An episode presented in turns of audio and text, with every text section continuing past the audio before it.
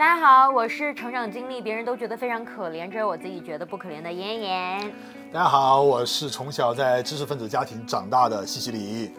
嗯，这里是人类接触计划第二期。那今天我们会聊聊关于就是原生家庭和成长经历的这么一些历程吧，就是都是我们自己非常真实的个人经历，然后其中可能会穿插一些些啊理论呀，或者说一些心理学的小小的内容，但是希望大家不要把它当成学术的，不要抗拒。内容来听，但但是我们一定也不会说教，因为，呃，大部分关于聊到这个话题的，要么就跟你说啊，原生家庭对人有很深远的影响，要么就说有影响但没关系，啊，今天我们就来先从自己身上，然后我们再去，我觉得不做总结吧，我们最后尽量不要去做总结，就很像说教。对对对，其实主要本身这一个内容。因为我们都有各自还是算比较有代表性的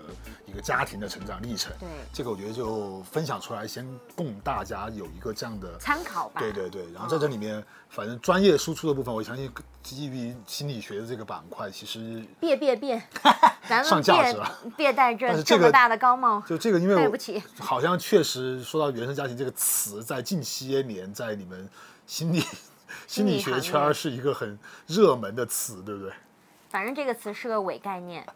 咱们清华大学的彭凯平教授已经说过了。因为我自己一个人说的话，我会有点心虚，但是我特别讨厌这个词儿。背书背书。今天对，一定要有拉个专家给帮我站台站站台对。我后我后期到时候 P 一个彭凯平教授在后面帮你撑腰这样子。对。这个真的是个伪概念，那具体是怎么？我我想就是针对我们各自的经历吧，我们自己的成长经历，然后去剖析，大家就有自己的思考。我觉得这样是更重要的。好的。呃，所有的专家其实都是他们的认知范围内的，大家就是可以听听，但是完全不要全然的指导自己的生活。我觉得这个是非常重要的哈。是的。那我们来。所以我觉得首先应该这今天这一期应该从你的童年故事讲起，会比较生动。因为我真的是已经听过很多遍，就每一次听的时候都哇，这个画面感都非常的 对。就是我讲几个，我讲几个，呃，我我讲两大类别，一类是我自己记得的，一类是别人告诉我的，就是长辈们不断跟我讲的。啊，我自己记得的有一个印象非常深刻的画面，是我大概两三岁的时候，因为我家是铁路上的，然后我父母是我从小他们就是。呃，我妈妈之前是一开始开始做这个童装生意，就特别忙。然后我爸爸就呃为了送她去批发市场去嗯进货嘛哈，就进衣服，可能凌晨两三点钟就要出门，然后把她送到火车上。那我妈妈到呃郑州那个批发市场之后，大概是凌晨三四点钟的样子，然后去进货，非常辛苦，因为要打很多的货背回来。然后，嗯，那么他们两三点钟这个时间，肯定家里是没有办法有人在的。那我这个时候就是只有我自己在家。那所以我两三点、两三岁的时候，我也不知道为什么会醒过来。按道理来说，小朋友应该睡得很熟，但是我就会醒过来。我知道他们只要他们一去进货，我就睡不踏实。包括到现在，我睡觉都比较浅嘛，这个你知道。那我就会搬着小板凳到我们家的那个洗手间，我就这记着这个非常印刻深印象非常深刻的画面，我就搬个小板凳站在那个凳子上面，然后往那个窗外望，嗯，我就。因为我爸那个时候是骑摩托车送我妈的，所以我就只要听到有摩托车的声音，我就喊爸爸爸爸。因为我们那个时候是铁路职工的大院嘛，就是总会有一些上夜班的叔叔骑着摩托车回家的。对，然后声音，因为摩托车声音本身在夜里是非常有穿透性的，非常，而且你就很远就听见，你就听到，你就哎，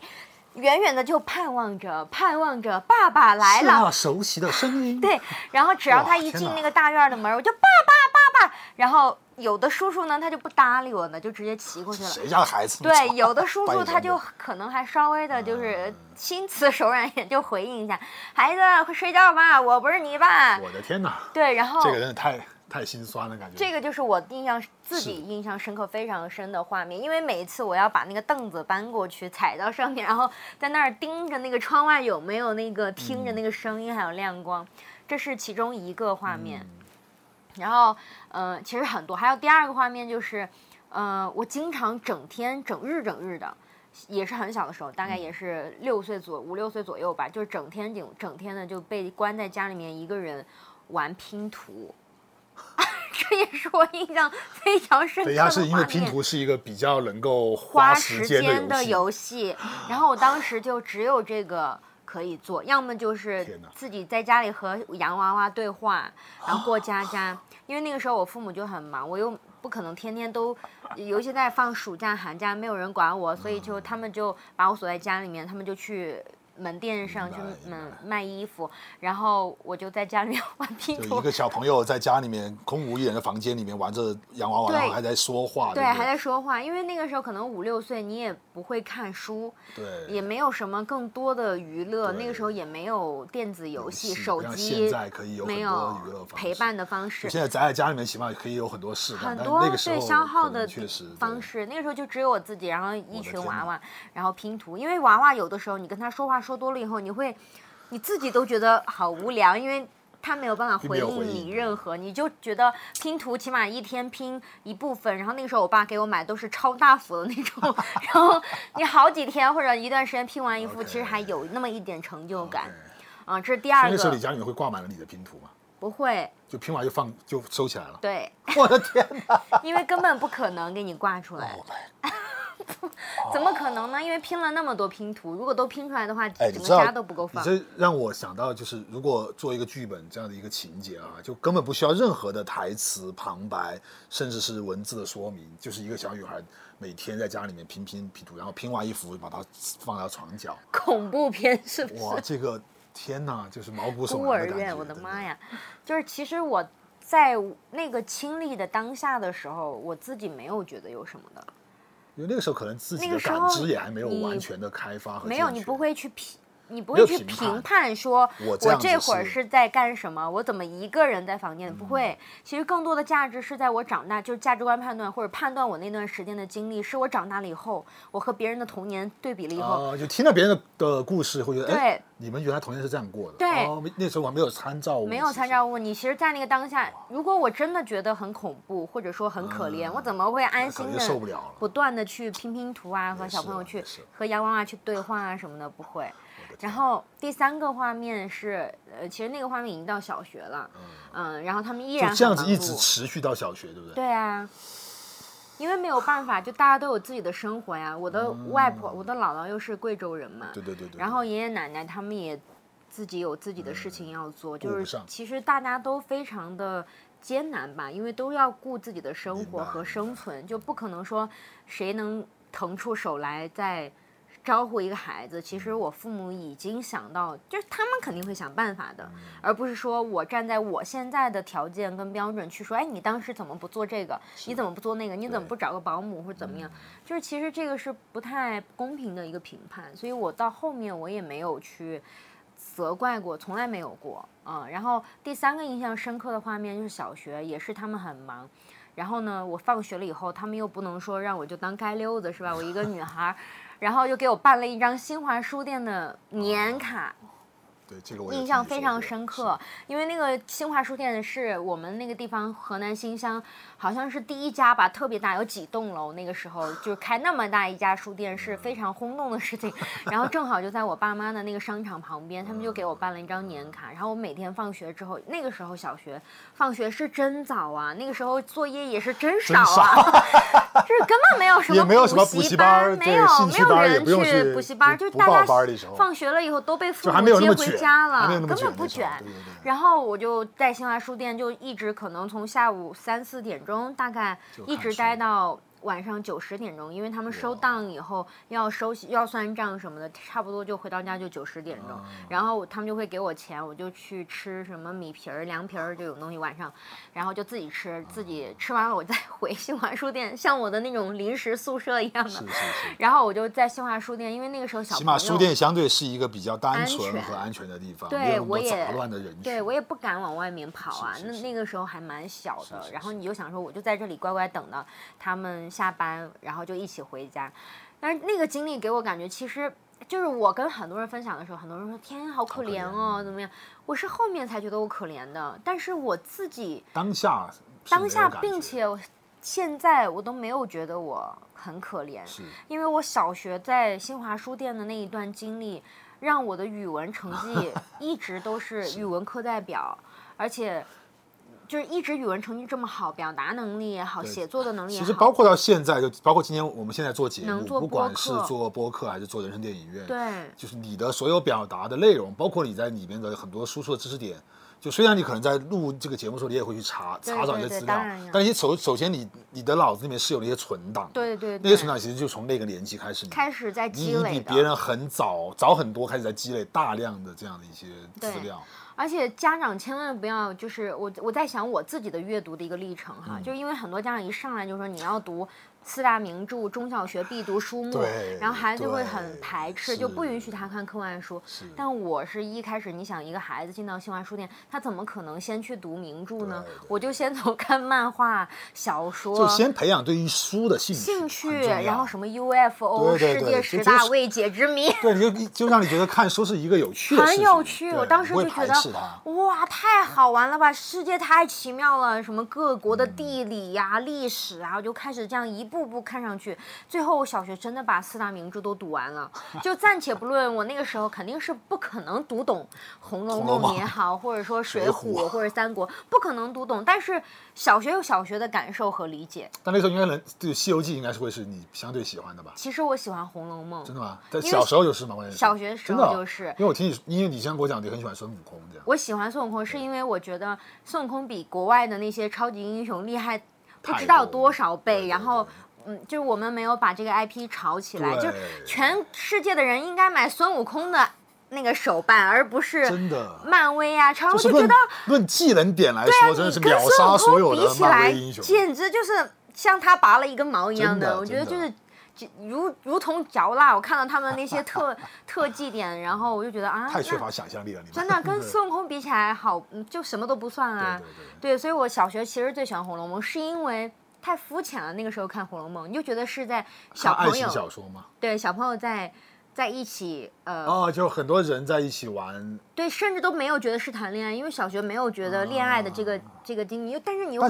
很向往，大家都住在一起，啊然后又有朋友姐妹相处，然后每个人又有自己的性格。然后曾经有一段时间，我还会模仿林黛玉，就是会去 责怪一下或怎么样的是，葬花吗？不是，就是，就是会有一点她被受到她影响嘛。就是可能在一些情绪的表达的对对对方式上，对对，嗯会会有一些影响不自觉的，这个是下意识的嗯，就还蛮有趣的。这是我自己，就是这一大类是我自己印象深刻的。成长经历里面的。对，然后有一些其实是，嗯，我的父母那一辈，嗯，或者说我的爷爷奶奶呀、长辈他们告诉我的。OK，嗯，然后但是其实他们告诉我那些内容，跟我刚刚分享的也其实大差不差。就反正大体是在这样的一个缺少陪伴的过程中自己长大的。对，但是我必须要说，就是就按这样的一个故事的蓝本，嗯，我相信现在所有的这个听友听听到这个部分的时候，都会想象说，天这样长大的孩子性格一定会有什么样的一些缺陷啊，又或者缺失啊，嗯，或者比较孤僻之类的。嗯但你我必须要说，就是你其实，在现在你的这种对于生活的热情和那种乐观的态度，是和我们想象中的这样的成长经历不太能对得上的。我自己在想，为什么？其实我也会，因为太多人问过我这个问题了，就是你童年是这样的，你你哪里像一个就是没有父母陪伴的孩子？对长成这样的哈？就我觉得有几个很重要的点吧，一个是，呃，其实我父母对我的有效陪伴是很很有效陪伴。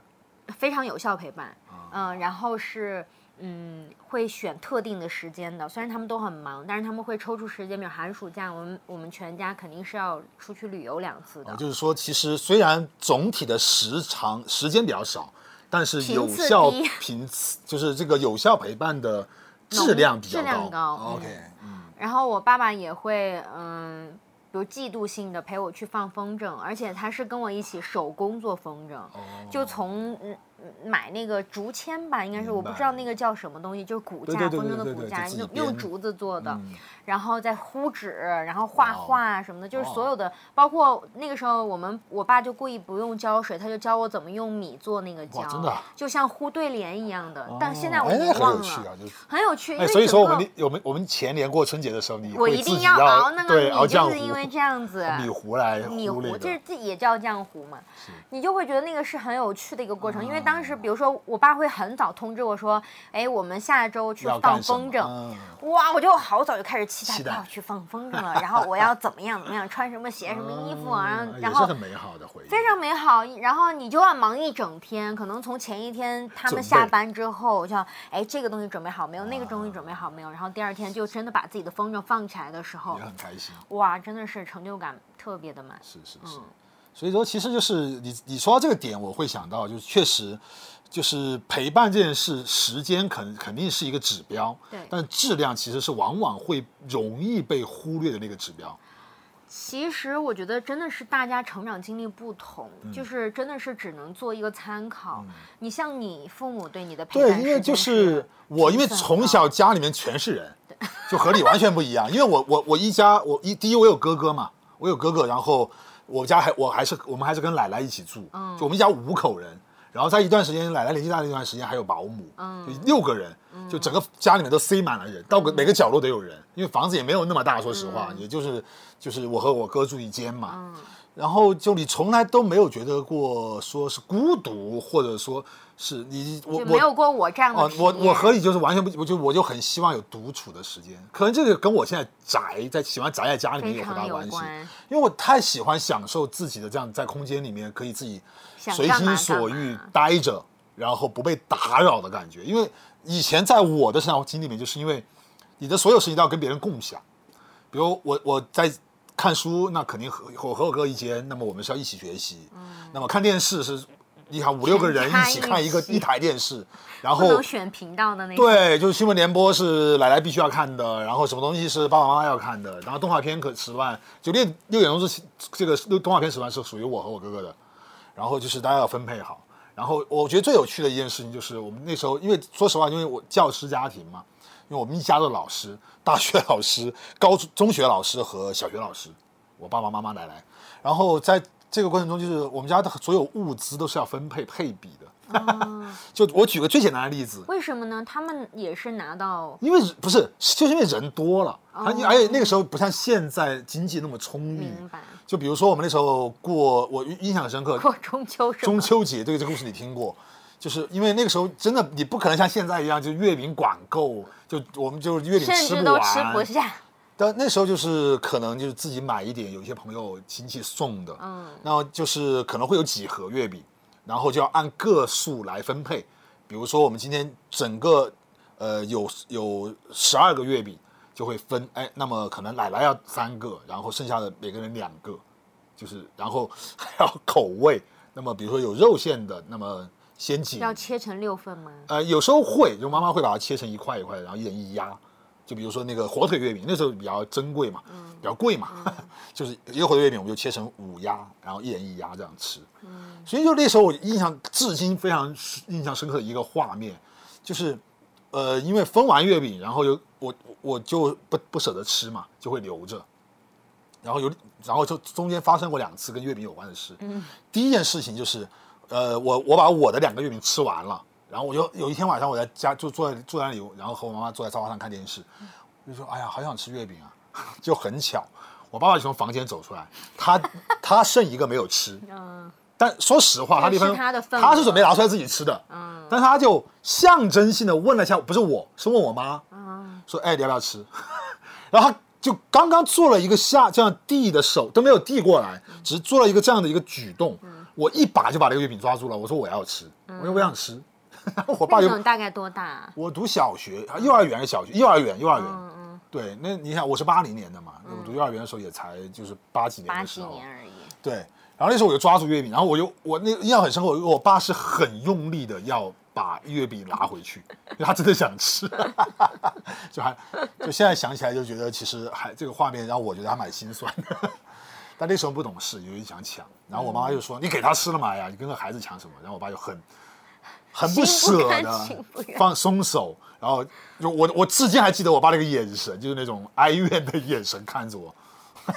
就是这倒霉孩子。所以你看，你你你后面就我们两个，我们结我们在一起生活，我们结婚之后，你就会说，就我我会很有我的习惯，就是一定要把好东西留在最后。嗯。不管是吃饭也好，是吃零食也好，我都习惯留着，我不会第一时间吃掉，对，或者第一时间用掉，对，我都习惯先放一放。对。这个是从从小因为在这样的一个大集体的环境，当然我相信肯定也有很多八零后、七零后有类似的对朋友都会有这样的，因为那时候子女他很多嘛，嗯就都会有这样的一个成长历程。当然，我觉得这个也是一种特有的人和人之间家庭的温度，因为有些东西稀缺，你才会懂得珍惜，才会珍贵。而这样珍贵的感觉，所以我们到后面，你看，现在我你看我们家吃饭啊，什么时候，大家有时候会聊到以前分分月饼也好，分蛋糕的那种经历，嗯买月买冰棒都要先点好，哎，聊什么味道聊什么味道，然后你你两颗，你两颗，全部都是配额的，的。也是，我觉得这个也是一种家人之间的温度，其实，对，所以我会感受到，除就是你刚刚分享完这个故事，我会觉得其实有有的有的时候我们所讲的这个原生家庭，它脱离不了大的环境，就是你的对。那个你所处的国家的历史发展进程在哪个阶段，就是因为你是八零后，你有这样的一个体验我已经完全没有说呃谁分月饼谁几个，就没有为物资这件事情发愁，不会，嗯，当然也可能会有家庭不同的当然了这个经济条件还是会有经济条件会有区别，但是它的确会受限于大环境。对对对。可能在七零后、八零后甚至六零后的那个所成长的环境当中，他们的物资就是比较匮乏的，就包括你爸爸为什么会非常的节约呀，然后在抠 抠门儿。在这个对因为他经。历过一段非常艰难的岁艰难的时包括刻在这个特殊的历史时期，他对真的是后面我才听我妈妈讲，这个真的是很让我触动。是，对其实挺难的。所以我我刚刚就想说，嗯，我们每一个人的，如果只是去看一个切片一样的，只是说，哎，对对对我把原生家庭这一块儿切掉，然后我来看，呃，我的成长环境对我有什么样的负面影响，其实你可以找出可能上万种吧。但是当你或者就像你说的，我觉得就是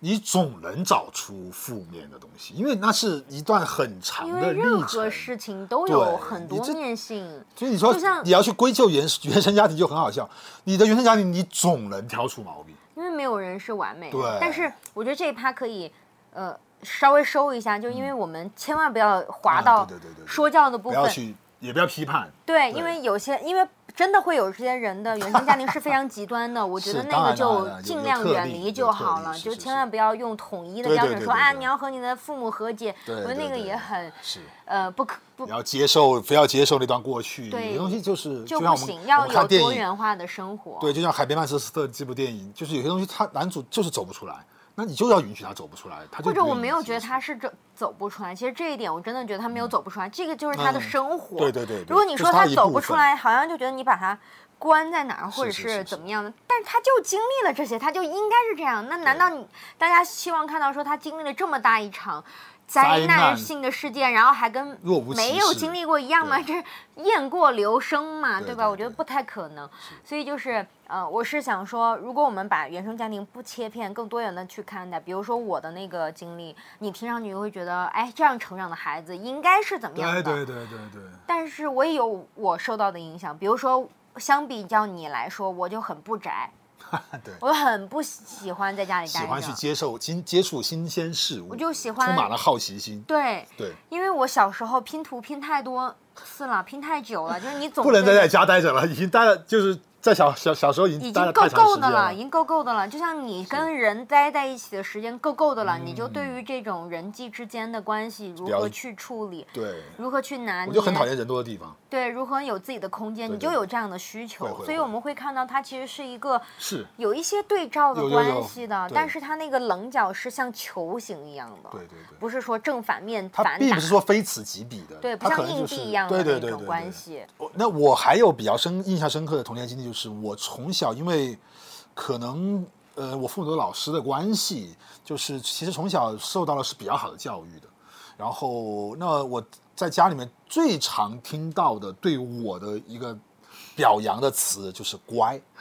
啊，圆圆圆圆好乖哦，圆圆你好乖，因为我小名叫圆圆，圆圆，然后就一直是在这样的一种夸赞声中成长的，就已经形成了我的一种条件反射，就觉得乖已经是我的一个代名词，嗯，你就觉得你必须乖了，又很怕做出不乖的逾越了“乖”这个词的这个字儿的事情，嗯，所以我会很小心，嗯。我做事情很很谨慎，而且我会给自己很多的框框和框框。规则。对，这个也是我到现在，包括你看我现在做做节目，我觉得我会非常的是。谨慎，会，就每个细节我都会抠得很死，对，就不是那么就没有你那么放松。说实话，对，我创作我不能够随心所欲，就是随随意的说怎么样一下，我不行，我就要要做这个事情，我就一定要一是一，二是对，就很严谨的去按照那个规范的那个东西来创作，嗯。就我必须要达到我的创作指标。当然这里面一方面，我觉得它造就了我的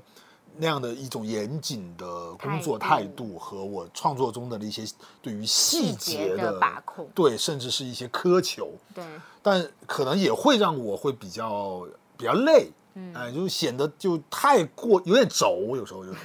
就把逼自己逼得很难受，官方吐槽最致命。哎，对，这个没办法。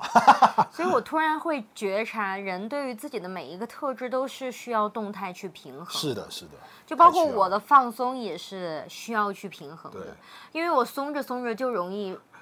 就躺是平嘛就对躺下了就是无所 谓，哎就这样吧，人生嘛，不过如此就，佛了。对，就佛了。然后其实就需要把它调回到中间值一点，就也不能过于放松。所以你看，我们在包括我们现在做自媒体，我们做播客也好，我们做短视频也好，我们在合作的合作做内容的时候，我们都会有这样的一个配合。对就好像大家就就已经有这样心照不宣的一个默认，就我就是负责 push 的那个，你就是负责拉的那个人。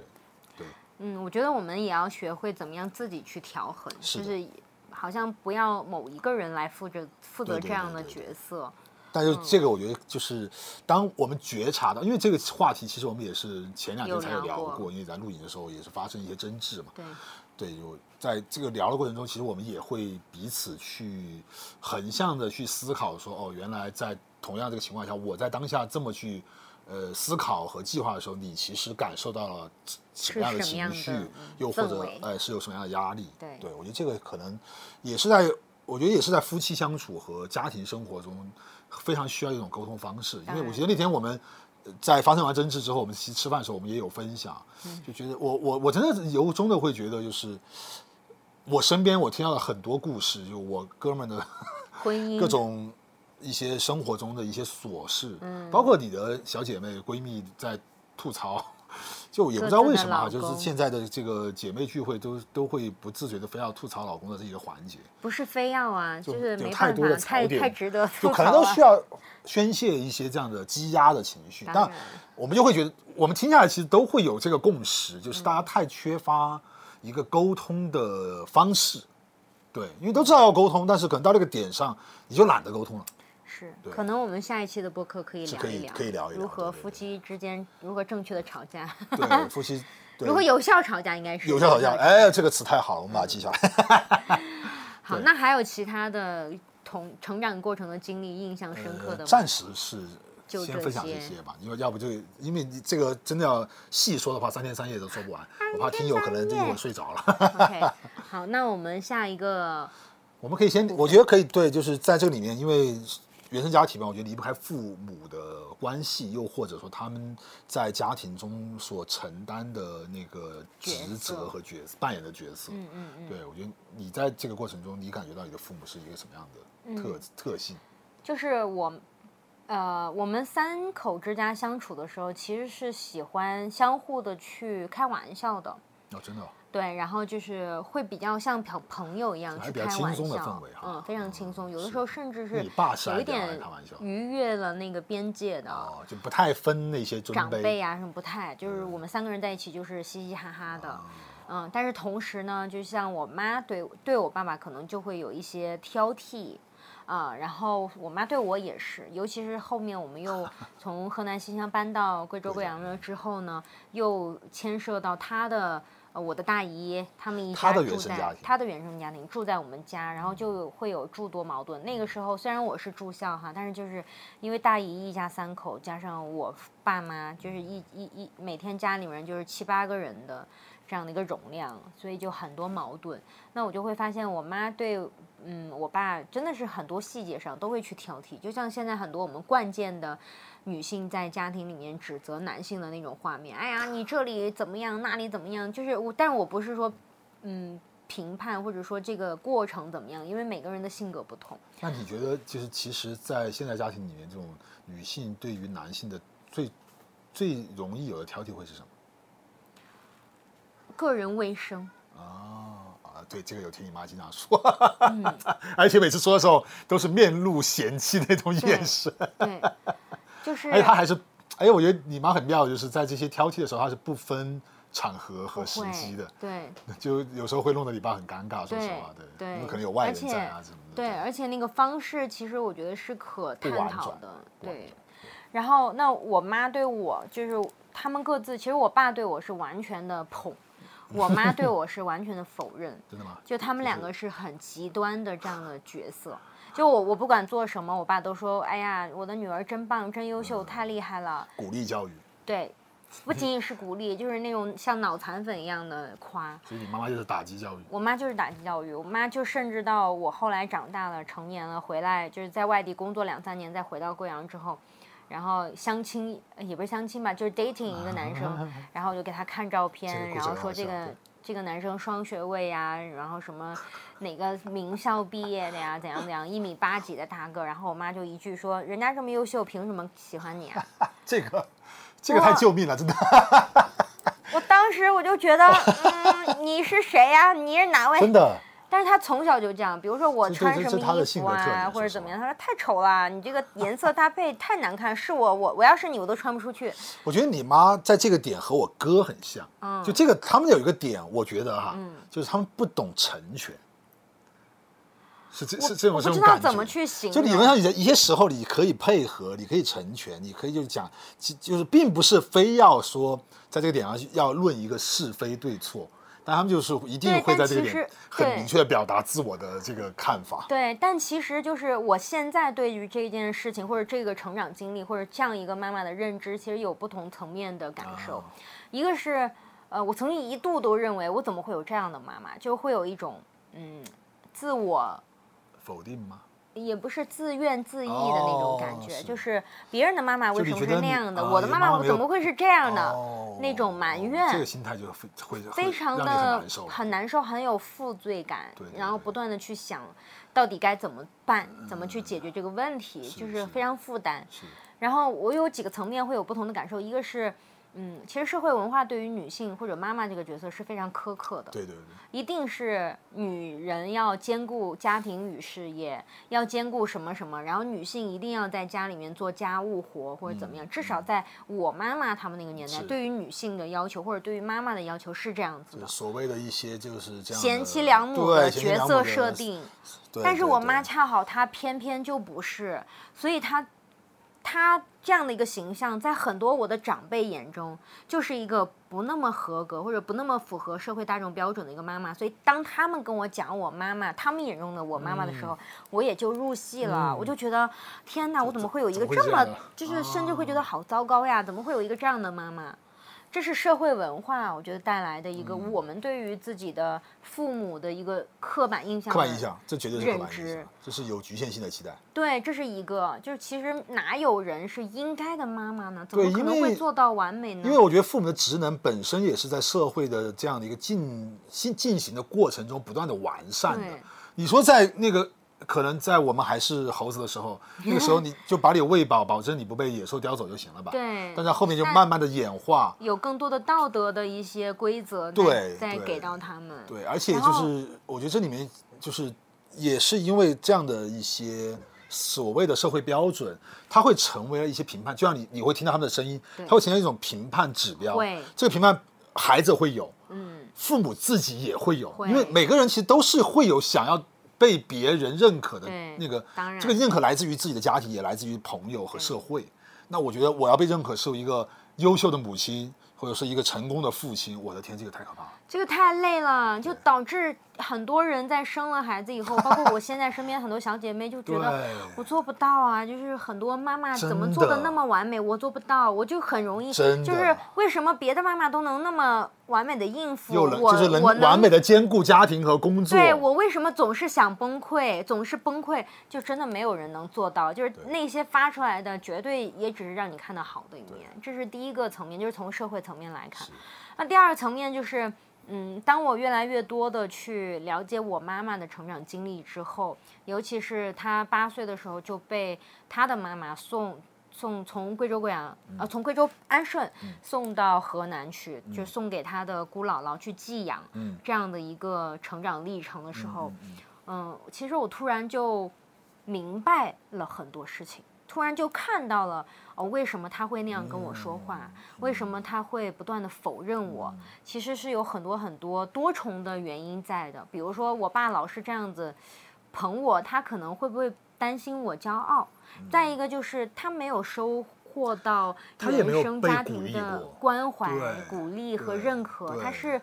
成长的过程中，可能更多被忽视的那一个。我必须要说，就是跟丈母娘相处的时候，我能感受到，就是你妈妈其实，就是她是很希望被别人认可，对她也是希望，她很希望被夸。对所以我在一些时候我会递话给她，就是比如说吃饭，哇，你说妈，你你今天做这个太好吃了，太厉害了，她虽然很少做菜啊，但你做的时候，你你会觉得，哎，你就能感觉她那个微妙的表表情变化，很欣慰。对她很需要，那她又。我觉得他自己又很抗拒要去表达说他的，我需要他不会去说他的需求，他不会，他甚至我觉得他会就是可能也没有他会抗拒自对己表他可能达出这样的需求。没有自他没有识别到自己的这样的需需要，所以可能也会因为这样的一个原因，他在对于你的时候，他觉得嗯，那你你有什么好骄傲的？你对你就应该要认知到你的现实其实是怎么怎么样。对对对。然后当我想要去有情感的需求，呃，向他去要求的时候，他会觉得那自然反应，就是因为他自己没有得到看到嘛，没有被关注到需求，所以他可能会用同样的一种方式去对待我。他也会觉得你的这些情感需求并不重要，不要在这儿婆婆妈妈的，就那种感觉。我经常就是我哭的稀里哗啦的，然后我妈就有什么好她？她没有说哭什么哭，她就在旁边看着我哭，就是哦，就是他不理解，其实他对她不理解，她也不知道，对，就是那大概就是那种感觉，她就冷冷哦的冷冷的冰雨在脸上，她就冷冷的看着我，然后让我太脆弱了。让我觉得我的哭是一种耻辱。我当时在青春期的时候，是是经常会跟他有这样的矛盾，哇，那个阶段太痛苦了。但是就是从这两个点。我就能明白，虽然说我现在跟我妈的关系也没有很亲密，就是我们像那种非常客套的 好朋友一样很多年不不见面，但是仍然有联系的那种好闺蜜一样，就是是，嗯、呃比如说她哪怕想要用我们的车去我姥姥家，她都会让我爸爸来问我，我可不可以用，就是就是现在是这样的关系，但是我觉得也没有，嗯，也也不用去人为的加速，对对对因为很多东西是自然而然的，我也没有强求说我一定要现在跟他变成。我看到的别人跟妈妈那种很亲密的关系啊，或者怎么样，可能也很很难。但我觉得就我接受这样的一个过程。就我的观察而言，嗯就是从我刚刚和我们在刚刚在一起，进我们家，对我觉得嗨，你说的我像入赘一样，不是赘婿啊，不要男权意识这么的重，好吗没？有没有没有，我就说这个，在我呃，你看我你我打断我都不知道怎么说。OK，我就说在我们刚刚在一起的时候，我我我我我有意识到，就是当当时跟你爸妈相处前面接触的时候，就是我会感觉到，就是那时候你你对你妈妈确实是有一些抗拒的，非常不，这种抗拒是就是那种有甚至甚至会有我可以说的夸张，有点敌对情绪。有就他说什么话，你就要就要顶回去。就拿拿我们贵阳话说，就要煮回去。对 就是你会怼他，对，就这个让我是很惊讶的，因为我从来都不会这样跟我我妈妈说话因。为你妈妈那么好，我也不会和你妈妈那样说话。不就是因为我之前也有也有顶，因为我有个经历是我跟我妈顶嘴，在青春期的时候，叛逆期的时候，然后我我妈我妈又很伤心，然后有一次就我妈就伤心的哭了，然后我爸也批评我说你怎么可以嗯这样跟跟你妈妈顶嘴？说话。对，你看看你妈多伤心。我我觉得那一次对我对我的打击很大，我就觉得天，就觉得自己太不孝顺了。所以我之后就我就我就发誓再也不跟我妈顶嘴，所以我就从来再也不会。然后后面我去你家吃饭的时候，我就发现我我我 好惊 愕就你说话我是这样说话，我就可以我就偷偷瞄你妈的表表情情，哎，没有表情，没有反应，就完全没有反应。我不知道他是没有听到，还是觉得他已经习惯了，还有他就可能真的无所谓。你你对他的，就这是，但但是我必须要说，就是这两年，就是一方面随着你自己的成长成，熟，对你自己的改变，就是你你已经越来越懂得在那些时候，因为你妈其实说实话，她还是会那么说话，嗯，但是同样的那些话她说的时候，我发现你你已经不会像你的第一反应已经不是说要去怼回去了，你第一反应也你你会说让自己先等一下，或者说停一下，然后可能用一个其他的方式去化解一下尴尬，然后又或者说。呃，去把你的感受告诉你妈妈，虽然她可能未必能够接受你的感受，或者她你说了，她可能未必就会怎么样，但是，对这个有一个算是一个小小的心理学的知，就是一个内容吧，可以去看到。呃，因为我妈她成长的过程经历，她可能过早的就把自己的感知的情绪的这个通道关闭了，就是你想她如果。所有的情感需求都得不到满足的话，那人要选择的一种生存策略就是，那我不要让自己有那么多的情感需求，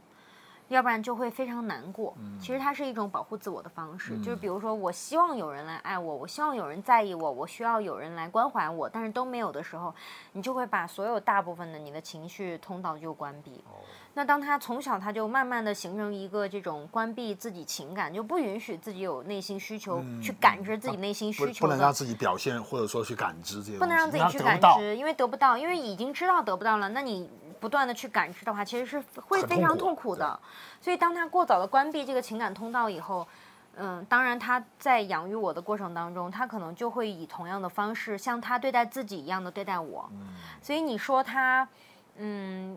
为什么我在反击他的时候，他没有反应？其实他早就把那个，就他可能已经习惯性的就是这些东西，他就排斥掉，对对对对，根本不吸收。对，其实，在青春期的时候，我。跟我妈关系为什么会不好？就是因为我的很多内心需求，我真的都是狂吼着跟她讲的，说你可不可以不要给我跟我姐姐买同样一模一样的衣服？你可不可以不要让我的姐姐去翻我的书，然后还把我的书弄得乱七八糟的？就很多东西，我妈就会用大道理教育我说：“这是你姐姐呀，你就应该让着她呀，她偷穿你衣服没什么大不了的呀。”不是应该姐姐让着你吗？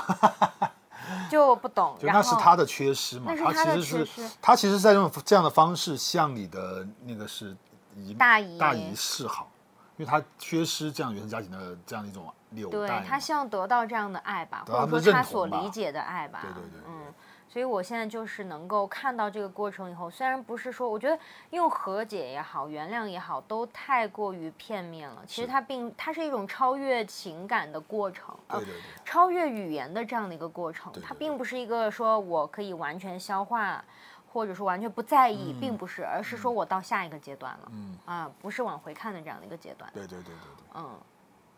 对。那你觉得你爸爸在这个你的家庭关系中又是扮演了一个什么样的角色？哦，我觉得我跟我爸爸的关系也是最近让我觉得越来越发让我觉得很奇妙的点。嗯，我我跟我爸的关系其实是非常好的，真的就是好朋友一样的，就是我很多所有事情都能跟他都能跟他讲啊，任何事情从来就是没有，就是基本上没有什么我的事情他不知道的，包括谈恋爱也好或怎么样也好，他全部都知道。嗯。跟他关系很好，他说的话我基本上也都会很重视、很尊重，也会去认真的作为一个参考，是完全是我跟我妈关系的一个对立面，一个反面，一个对立面。但是呢，我近期会发现，尤其是最近我们上一次跟他聊到他自己的这个人生规划、人生规划、规划的这个，说我们跟长就是。小辈跟长辈聊人生规划怪怪的哈，但是就是真的就希望他能够更多的去找到自己的人生节奏。一些建议吧，应该说就就我们现在的一些观察和感受，对对对他的观察，去跟他分享的时候，然后他完全的排斥和他所描述的那样的一个语言的逻辑也好，然后用他的强逻辑去强压你的时候。就像你讲的，就是你觉得我们两个是一模一样，真的，我就觉得无法被说服。对我当时就看到我爸在描述他的那一段认知的时候，我就觉得啊，这不是我吗？尤其是你们两个当时在互相的输出的时候，就都想说服对方，然后情绪越来越叠加，越来越叠加。我在旁边看的时候，我的天，不是两个你在说话吗？就是一模一样，真的对你们的认知习惯，你们看待思考方式，看待各自己的这个命运的方式，包括自己要去掌握对自己决定负责的那种态度，一模一样。对，一模一样。我就突然意识到了，就是虽然我前面我会觉得好像我妈对我的影响很深远，我会觉得我妈总是否认我，所以我会有一点讨好型人格。我之前还会觉得讨好型人格太惨了吧，要照顾每个人的情绪之类，就就把自己放在一个受害者的这样的一个角色里面。然后，但是现在我看到了我跟我爸这样的一个关系以后，我会发现，哇，这个是更内核的，更内核的我的性格特质，而且是你不太容易觉察到觉察，根本不容易觉察，因为你妈那个是显性的影响，对，但你爸爸的是包在外面的那对个你爸很多是外隐性的，是那样子潜移默化。潜移默化的影响，而且你认为它是对的，就你根本不觉得这样形式、说、话表达、思考有什么问题？对对，是从小你接受的那一套体系。对你，你你更难去觉察这一套那个内核的东西。然后当我发现的时候，我就突然又悟了。就我都不断的在我，我觉得我每一天都像在人生里修行一样，就在悟哈，就是啊，怎么我为什么会这样子？我怎么会这样子？啊，对，就有一个悟了，就我原来如此，就会发现，嗯、我我之前会觉得我有讨好型人格，其实我爸爸也有，他也非常需要别人的认可，对，也基于他的原生家庭，因为他是第二个孩子，但是是最大的那个长子，对，所以他也是聚焦了全家人的视角，担起了去那种责责任嘛，长子的那长子。的责任和你你得要有一个什么样的成绩或者榜样树立在那儿对，对，所以他也会有。但是我现在对于讨好型人格或者说敏感的这个特质，其实我爸是相对于比较敏感的，嗯他是一个非常呃高感知力的、洞察力的人，但是他却去做了生意。其实他更适合做艺术类的，嗯对对包括到现在，就是人都已经到五十多岁了，还是走回了艺术的这个路径，在学萨克斯。对，所以你会发现，嗯，其实他的原生家庭也没有顺应着他的性格特质去培养他，反而他会对自己说：“那我是一个长子啊，我背负着大家期待，那我要担负起家庭的责任，然后我要去赚更多更多的钱，我要证明我自己。”他就走入了一个这样的人生角色设定的一个循环。我就会发现，有的时候我就会像他一样的，所以我现在就不是单纯的去理解啊，这是一个讨好型人格，并不是，而是可能我们就是洞察力比较强，然后比较敏感，对于情感的需求比较高，那我们就应该去满足这部分的需求，而不是和他对抗。嗯，嗯，那同样你也来分享，你你你认为，比如说我们先从，你是想先从爸爸来看待对你的这个影响，还是想妈妈？因为对我影响比较大的，首先我肯定是觉得是我妈，嗯因为我妈算，我觉得我妈是一个非常有智慧的女性。嗯因为我们家就是我说，他就是一个是有哥哥，然后有奶奶，就是就是家庭的人成员比较多，所以我妈其实一直是承担着这个家庭里面那个穿针引线的工作，真的，妈要真的是要平衡各方的感受，对就是所谓的端平一端平碗水一。碗水，我们知道端平一碗水是很难的，太难。我们现在养两只猫都端不平一碗水，对，两只猫小声点，不要让他们对他们现在就在我们的脚底下趴着，但是你就会知道，因为你看猫都有不同的个性，何况是人。那么这种不同的个性，之于你来说，肯定会有带来不同的感受和反馈，你就一定会有一些主观上的判断。但我觉得我妈首先在这一点上做的非常的好，已经真的是，就是就我觉得她的智慧，就是这个作为母亲的智慧，在我们家起到了非常关键的作用。因为我爸说实话是一个情商不太高的人，就是有时候就是过于单纯，过于单纯，就比我还单纯。我觉得我都够单纯了，但是其实他被我他被我妈保护的很好。嗯当然我爸也是因为在那个时期受到了非常特殊的非常大的伤害和有很伤痛的一段一段过程历程。但是我觉得他还是保，我爸还是因为我妈的关系，他保留了那个赤赤子之心，这个也是很感动，就是他们的爱情很感动我的神仙爱情，真的。对，也是一个榜样吧。是。那么首先就是我妈这样一个处世之道，其实是感染我的，所以我也力求在我对人对事的时候尽量去公平，然后同时呃保持内心的那一份正直，就是我很难去在和人际关系中让我说，就是你说就是就是我可能就是不好就是不好，就我很难去去去圆滑的，非要在他面前表现出，哎、我其实觉得我不喜欢你，但是我要在你面前能够示好演出演出对你的那种热情。嗯，就这是我做不到的，因为从小我的家庭里面其实是不允许去演一个对去好像故意，你就需要真诚的去对因为待人，因为会被我妈发现。对，就是你我我从来不敢撒不敢撒谎，因为就是任何的谎言，包括到现在一个电话，我妈就能知道我到底现在好不好，情绪好不好。就你根本瞒不了他，生活状态好不好以至于我就放弃了。就然后再一个就是，呃，你你你要想说故意好像说你要去呃让自己扮演成一个好像很很会来事儿的、很很圆滑的人的时候，我妈其实是会批评，马上就会指出说你这样不好，嗯，对，这样其实是不对的。世俗，对，这样子其实不要虚以委，对对是虚伪的，嗯这样的虚伪其实是是不好的，是我不喜欢的。就是这些东西其实是从小就会有的，所以我们从来不会，就你会发现我们一家人都很单纯，是就我哥哥也是，真诚，就是是什么就是什么，就不会说人前一套人后一套对，就真的做不到。这也导致我到现我在现在就你看我其实，在很长一段时间我们在一起的这呃八年的时间里面，你你也看到我身边的朋友，包括我做我的团队、我的公司，我手和我的员工的相处，我很难去做到说假意的跟谁好像很好的样子，对，就是我会对，我觉得我我我觉得我任何这个人，我会全就是就是投入，就对他投入所有我可以给予的情感，包括给予的帮助和支持。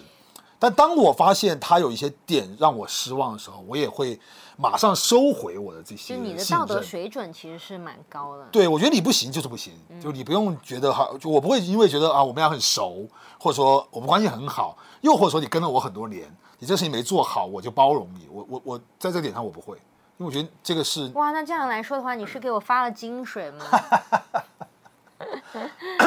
但我爱情和这个是有不一样的评判标准的。哎是不能给我发金不不水还怎样？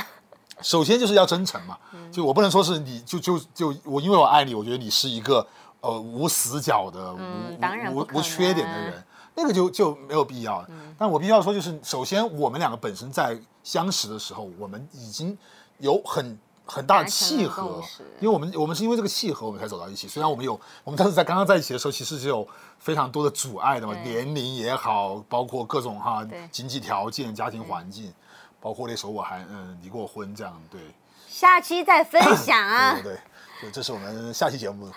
大家可以预定一下。就是，但是就是，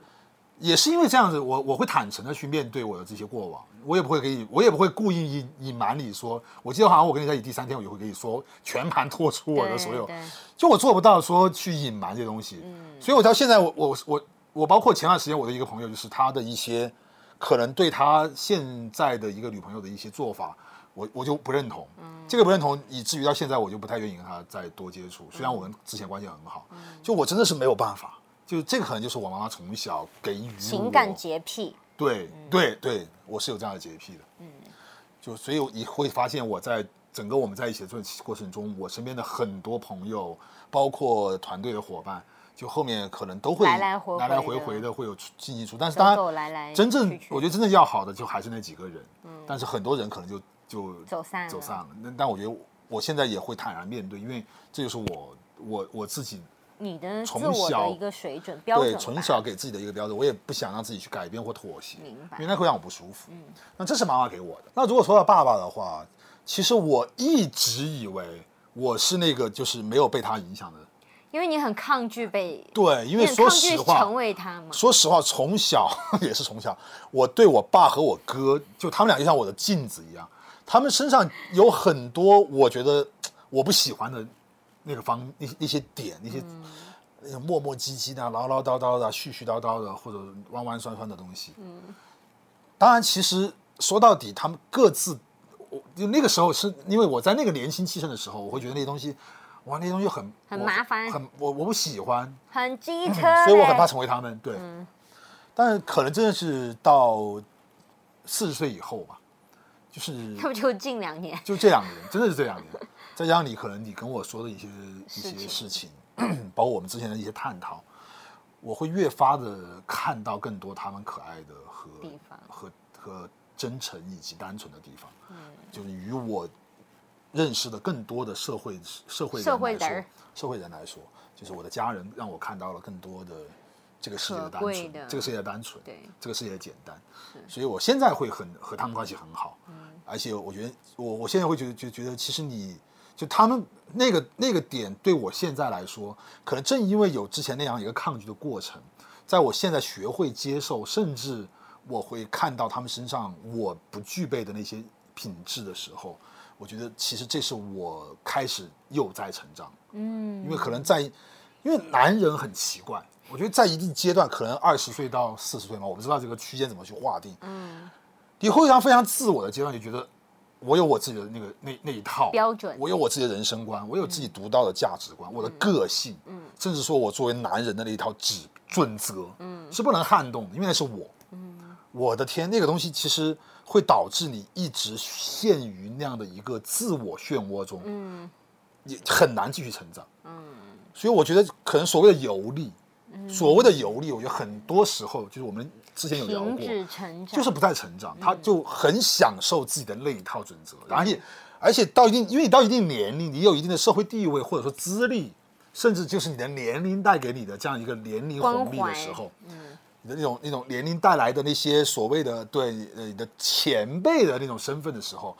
你就会拿你的这样的一套标准拿来说事儿，嗯，甚至是拿来评判别人。你看我是怎么样，我当我们年想当年我们这事儿是怎么，就我我跟你讲，男人就是怎么啊怎么样。哎我想爹味儿十足了，就开始到处给人当爹。天哪！我就 现在我就反思下来，以前在酒局上都是这样的话，包括我自己在喝完，你会发现为什么我现在不不再爱喝酒，或者说再去酒局，就以前太爱喝了。但是你会发现，我的天，原来喝完喝喝二两之后，开始讲，就所有那个席间的人，大家反复都在说的自己的那套准则，嗯，反复在炫相互炫耀是和推崇。各聊各的，是吗？你们也不是各聊各，大家现在在找找也在找，肯定是有共共同点，对，要不可能就打起来了嘛。就为什么喝着就大家爹的方向很一致。是哎，就你能喝在一起的人，一定是有相同爹位的。嗯，明白。但是就你会发现，那种交互之后，大家每一次都是聊这些东西，就不在等着下一次可能可连续喝了十点酒，没有聊过任何新鲜的话题，全都是那一套逻辑里面，然后自洽的相互在舔食着过去那些那些果实，那些那些所谓的荣耀，我觉得那个很可怕。所以当我觉察到这一点的时候，我我自己真的是倒吸一口凉气的，因为我觉得我就差一捏捏，差一捏捏就就就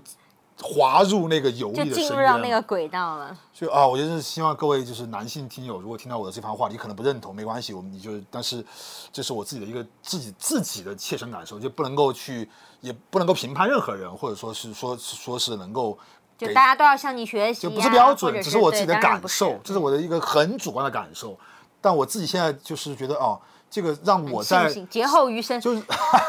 让我在四十岁的年龄找到了一个新的和自己相处的方式，以及和周边的和这个社会相处的方式。我不再会逼迫自己非要去合群，非要去交朋友、扩大社交圈，需要去维系人际关系。我很享受我的独处，我自己创作的时光，我也不会再浪费精力去做那些我不喜欢的事情。那你觉得这个是跟你爸爸有关吗？有很大的关系，因为比如说，其实就是因为这中间的脉络是怎么样？呃，首先第一个点可能就是因为我爸其实也算是一个不太善于交际、人际交际他，非常不太适合。对，因为他是情商不高嘛，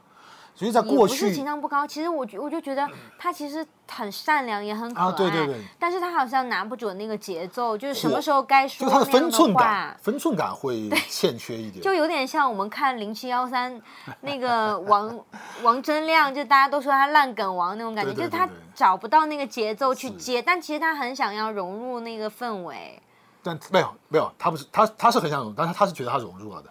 就在场所有人，只有他自己觉得他很他融入的很好。是啊，王铮亮也是这样觉得的啊。好吧，OK。然后在这个过程中，就是我其实因为他的这一个点，我在应该从我高中开始到我上工作的那前几年，我是很极力的削尖脑袋想要融入人群的那个人。哦，我很希望自己是那种就是处于人群中对，有很多兄弟，然后大家都被大被很多人喜欢，然后是圆滑的，是懂得变通世的。故的那时候都不懂那叫世故，只是觉得那个好像是一种荣耀。更加成熟的处事方式。哦，对，但是天哪，在那个过程中你多难受、啊。对，所以我就其实，在长时间，我可能在我二十到二十五到三十五这一个周期，十年是我非常难受的十年。就是一方面，我在电视台这样的一个体制非常体制建构很很森严，而且你知道有很多莫名的那些勾心斗角的这样的一个工作环境中，然后我又很不擅长，其实我的底层逻辑很不喜欢，但我要让自己表现的非常的享受和非常的融入，我就很拉扯。这个拉扯让我非常的痛苦，以至于到最后，我为什么就选择我我我我在我职业生涯其实很好的时候，就我已经做到了在我的年龄在电视台很高的职务，而且我做了很多很好的节目。那时候，包括我《湖南海的快乐女快乐女生》，我当时都是有参与，对我是贵州唱曲总导演。嗯，但是最后我离职，就是我觉得我我不行了。就那时候可能我不知道那时候心里是是是怎样一个那个什么样一个状况，但我只知道我自己那时候已经每天睁开眼睛，我第一已经不想去上班了。哦从我刚刚进入这个行业，我是每每一天就是很开心的，就向往着去去和自创我打鸡血的，对，就是加班都很开心的状态，到我每天都不愿意千方百计的想要磨叽晚一点去上班，我觉得那个不对了，所以你看，情绪就是在不断的提积累醒你，，对，所以那时候我就刹车了，嗯，然后不干了。对我就开始自己创业，做做做影视公司，开始自己做自己的创作，虽然也很艰难，但起码我就我就我觉得起码我跳出了那一套人情世故的东西，所以你其实是因为你爸爸不是那么人情世故，你想要活成一个反面的例子，然后再到你自己去探索之后，你发现其实其实我和他一样。做自己更就是我。我我们的底层逻辑是一样的，就我们其实并不是那么能够去呃就改变自己的那些认知，融入人群。我们有自己，我们有其实有很多自己的内心的坚持，是不太想妥协，或者说不太想去让自己削削平那个棱角的。嗯，对，其实你你我爸也是，我们都是有棱角的人。嗯嗯但我觉得这种棱角，其实当你认知到你开始保护自己棱角的时候，你是你是更快乐的。嗯，对，虽然可能会有，因为你总是会有摩擦就，人要有取舍。但是对，但是就像现在，我觉得 OK，我们可以，我可以以这样的方式来工作，我可以以这样的方式来生活，我可以以这样的方式来创作，我觉得哎，那我会很开心。对，虽然说可能现在我们也有我们现在的压力变现什么的嗯，但是起码我不再会去为那些人情世故烦恼，嗯起码不是每天起来说啊，好烦呐、要我又要去要去伪装，戴上面具，伪装成一个社会人。对我现在，哇职业假笑我。现在就是真的是不喜欢谁我就把谁拉黑，不喜欢谁我就把把把谁从我的朋友圈删除。对我觉得这哦这个我就觉得很爽，我觉得我再也不用浪费我的时间去和他们进行 social，、去和他们去说一些我觉得需他们需要听的话，的话我干嘛要说你喜欢听的话？我当然要说我想说的话呀。对，当然就这个这个分很想给你，鼓掌，谢谢。就可能活到四十岁，终终于有一些，就终于把自己找回来终于把自己的那个内心的小孩重新找回来了。因为之嗯之前你把它关起来了，对，之前你把它关在这个就是我一直在讲，就是更好的成为自己。，对对对，真的是每个人要找到那个你原本的样子。是是，其实这个过程摸索还蛮重要的。对。但我我我我就必须要说，就是其实，呃，如果不是因为有这样的一个和我父亲相互对照的过程，嗯我应该没有办法去这么快的觉察到，因为你没有参照，嗯你不知道自己是一个，就你没照镜子的时候，你不知道自己什么模样。嗯，当你照镜子的时候，你就觉得哦，你可能一开始不喜欢你心中的模样，但你后面发现那就是你，你要你其实是要懂得去接受，而不是说要去躲避，嗯，或者说要把那个镜子搞成其他的样子，嗯哇，那个太可怕了，嗯对，所以这就是拉扯的来源对对。嗯，因为对你的了解嘛，那我也会发现。你平时比较紧绷的这样一个状态，包括他们夸你好孩子的这个状态，因为我把你的这个故事经历也曾经在我做嗯、呃家庭教育讲座的时候也分享过。嗯、你觉得他的嗯负面影响是什么？然后包括积极影响是什么？就是我们可不可以更多元的去剖析一下？首先，积极影响肯定就是让我真的很乖，就我会，就起码我是一个自己边界感很强的人，就我知道有些东西就是不能过界，就是我的自我准则意识会很强。嗯然后，那么我觉得负面的就是确实就是让我有很多给自己画了很多不必要的框框，嗯。这些框框会让我在一些时候显得有点拘谨，嗯。啊、有有一点怎么说，就是把自己，就是你说的，就是会让自己一直处于一个很紧绷的状态，嗯，对对对，而且可能会很在意说，就我很害怕自己做不好，嗯。就我在做任何事情的时候，我都怕辜负，嗯。我怕辜负了机会，怕辜负了信任，怕辜负了别人的喜爱，也怕辜负了自己的付出时间、嗯就是你都处于一个时时时间的滞后的一个时态，就是你总觉得自己来不及，赶不上。对，就就会慌，就会很慌，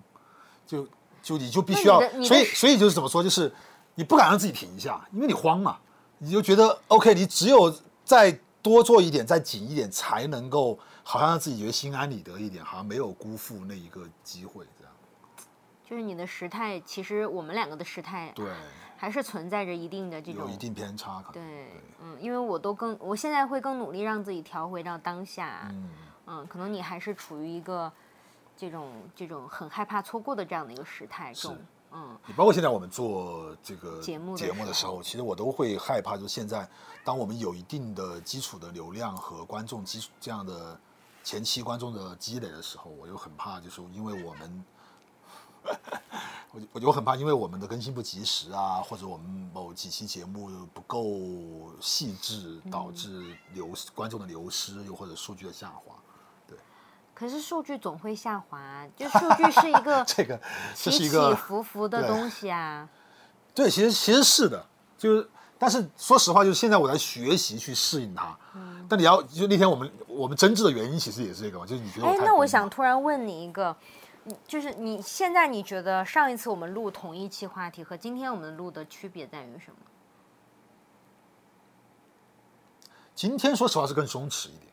对，嗯就是因为今天首先没有感光，因为那天是在外景，就真的是我的我的脑中一直在溜那个太阳，一直在下去下去下去下去，我又怕照度不够对，而且色温在变，就我有很多这样的判断标准给自己。那今天因为是在这样的一个固定恒定恒光环境内，我就不会，而且因为我做了二十年的影视导演，我只要看到摄像机，我就没有办法去忽略它，就我一我就会不断的顾说，OK，这里面的那些指标对不对，构图对不对，光源对不对，所以就是这是我都会让我去紧张的点。所以其实我觉得不用去刻意的改变，让自己一定要在那个情景下放松，而是可能我们要找到一个怎么样能够让放松的场景，对，我觉得是像这样子那。种恒温的环境，对，我觉得是这样，恒温是吧？我是一个温室里的花朵就对了。我觉得是这样子，就是其实对于我来说哈，就我觉得你你能你这样说，我其实也很开心，因为就是我有被感觉被照顾到，就是你在照顾我的感受和情绪。对，这这首先是很开心的。对，爱你哦，撒狗粮。然后这段不剪。没有，就听友们慢慢就会适应我们这种，反正现在我们的关电这个节目观众已经适应们我说这一段不会剪进节目里去，我我我我我会把它剪进我的我我的版本里面去，剪到视频节目里面去。然后呢？呃呃，我讲到哪里？OK，那我觉得这个对于我来说，其实我现在意识到就是我要懂得去基于我的这样一个严谨和紧绷的创作习惯，这是我的一个创作的对对，这是习惯这是。你的优势啊。对，我要懂得在这个基础上去找到那个松弛的创作意识和创作态度，这是两种，这是两种我需要去平和的因为一味的松，所谓的松紧，它其实是相对的。是，当然它是要张弛有度，但是就是什么东西该松，什么东西该紧是很重要的，而不是说 OK，我们现在一松就什么都松，机位也无所谓了，灯光也无所谓了，反正就该怎么就随便录吧，啊，那个就就不对了。嗯，但只是说我们在这样的一个呃标准的紧的基础上，嗯，然后在可能我们的创作的状态中、过程中去享受。让自己放松，这又回到我的油画老师一直告诉我说，就是线条要放松，要轻松，要有节奏。说所谓线条放松是什么意思？是要画轻一点吗？啊，松一点。